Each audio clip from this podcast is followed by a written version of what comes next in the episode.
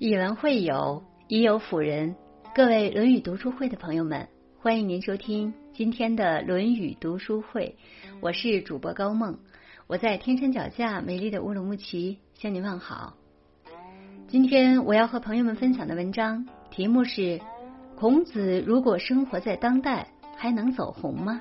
一起来听。孔子是谁？历史上当之无愧的全民网红教师。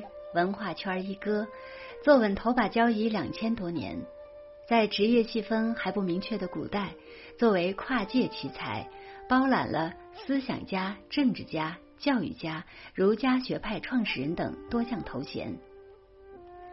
去世后，摇身一变成了行走的荣誉收割机，被历代尊孔的君王追赠了文圣、先圣、先师、宣父等重量级称号。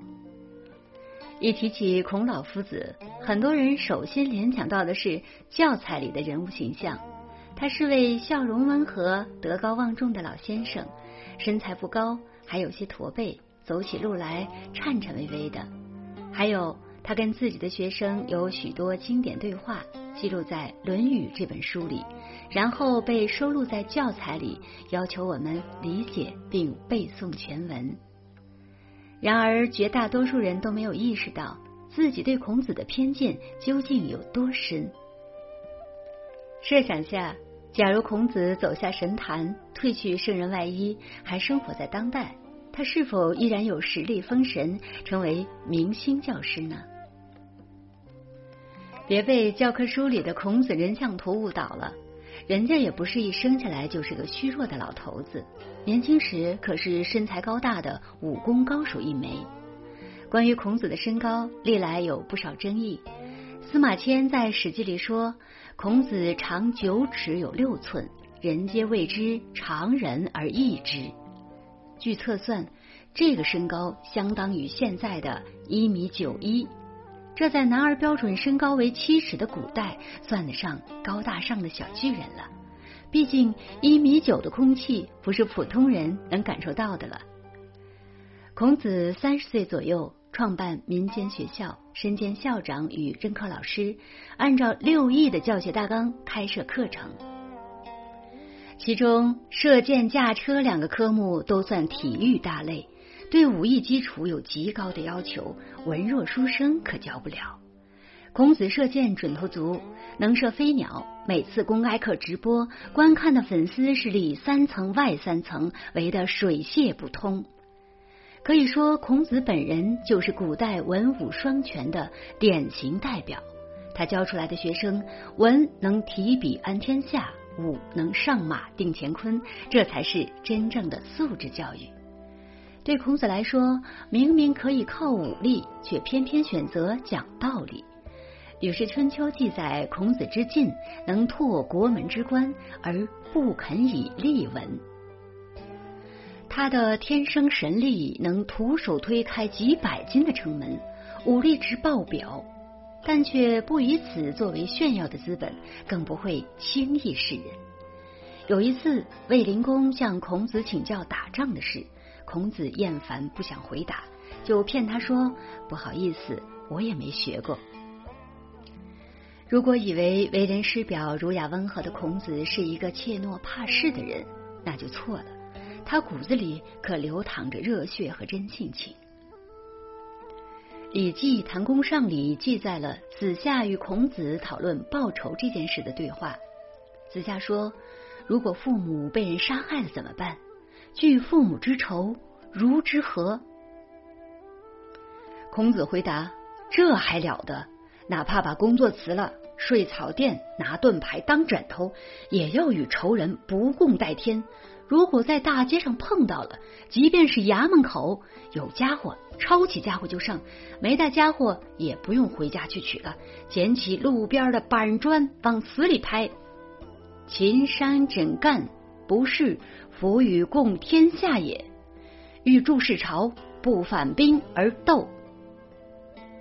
如果网络上出现这样一个炫酷又有才华的老师，作为网友，当然反手就是一个关注。孔子是个真正心胸宽广的老师，能控制自己不跳起来手撕那帮杠精学生，还要随时准备开启头脑风暴，思考怎样才能回对的对方秒服。载玉有一次对老师说：“父母去世，守孝一年就差不多了，守孝三年也太久了吧？三年之孝，期已久矣。”孔子反问：“父母去世才一年？”你就吃好穿好，你的良心不会痛吗？时夫道：“衣服紧，与如安乎？”载玉一脸淡定：“不会安。”孔子：“哦，那你就这么做吧。如安则为之。”等载玉走后，孔子才自己嘀咕：“刚才怎么没发挥好？应该说。”你还是婴儿的时候，父母抱了你三年；父母去世后，你就应当守孝三年作为回报。子路原本是个喜欢特意装扮的中二青年，头上插着公鸡的羽毛，身上挂着野公猪的牙齿，看起来十分野性。第一次见到孔子，子路就给他留下了深刻的印象。因为他把孔子揍了一顿，不过以孔子的战斗力，大概子路也没讨到好。正所谓不打不相识。后来子路拜在孔子门下学艺，成了孔子的首席大弟子。子路率真直率的性格与老师孔子形成了最萌反差，这对师徒组合留下了有趣的段子，一直被后世津津乐道。卫灵公有个宠姬叫南子，长得妖艳，风评一直不太好。有一次，孔子与学生路过魏国，男子因仰慕孔子，找了各种冠冕堂皇的理由，热情邀约。孔子怕别人说自己耍大牌，不得已就赴约了，隔着纱帐与男子见了一面。子路听说这件事以后，气得跳脚，发挥对天对地的本领，当着其他弟子的面大声指责孔子不应该不顾自己的名声去见男子这种人，还怀疑他做了什么有损德行的事。孔子被这么误会，第一次不淡定了，马上赌咒发誓：我要是做了什么见不得人的事，上天一定会厌恶我，厌恶我。欲所不折，天厌之，天厌之。孔子在教育界积累了一些名气以后，引起了君主的重视，逐渐步入仕途，但是一直都做的是基层干部。直到他五十多岁的时候，才升职成鲁国的大司寇，掌管司法兼外交事务，摄相事，鲁国大治。这时，隔壁的齐国眼红鲁国的发展，就挑选了八十名歌女送给鲁定公，让他沉迷酒色，用糖衣炮弹把他打成了一堆烂泥。眼看老板鲁定公人设崩塌，作为总经理的孔子想劝，可鲁定公就是躲着不见。之后因为利益纷争，孔子被权臣排挤，就索性递交了一封辞职信。不伺候了，走人。孔子和他的一帮学生组成了个出国考察天团，开启了一场说走就走的旅行，周游列国，历时十四年，声势浩大。他们每到一个地方就开展路演，宣扬自己的政治主张，号召君主能施以仁政，减少战争。在这个动荡的春秋时期，显然不会是主流操作。不过，这丝毫不影响这场活动的伟大历史意义。他们的整个行程就是一系列心酸又精彩的真人秀历险记。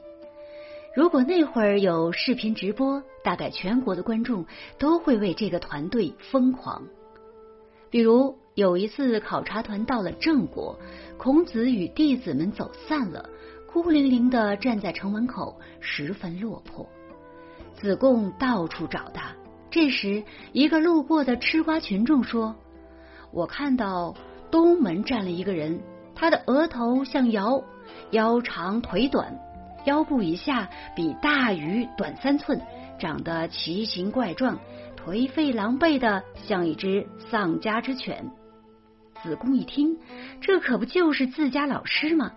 顺着指引，很快找到了孔子，还转述了路人甲对他外貌的评价。孔子听后不但不生气，还哈哈大笑。这描述太传神，绝了！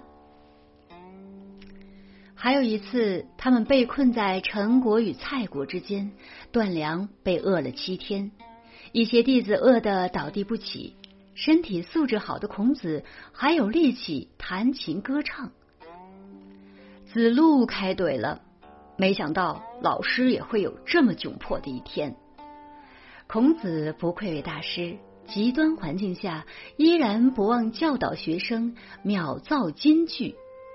君子面对困苦，能够淡然处之；小人穷困的时候，就要胡作非为了。君子固穷。小人思滥矣。网上有位历史博主在谈及当代孔子形象偏见的时候感叹：两千五百年过去了，历史大潮反复冲刷，孔圣人磨短了身高，磨去了武艺，只剩下眉毛弯弯的和事佬形象。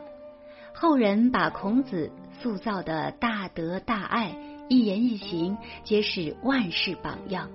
周身容不得半点瑕疵，活成教科书，以具佛性，呆板又完美。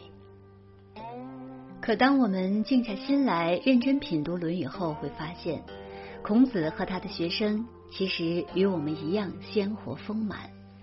即便是隔着几千年的历史长河，师生之间民主平等，互相珍视，教学相长，亦师亦友的真挚感情。从未改变。好了，今天的文章就分享到这里。如果您喜欢这篇文章，欢迎在文末点亮再看，也欢迎您分享到您的朋友圈，让更多的人看到这篇文章。更多好的文章，欢迎大家关注《论语读书会》。我是高梦，我们下次再见。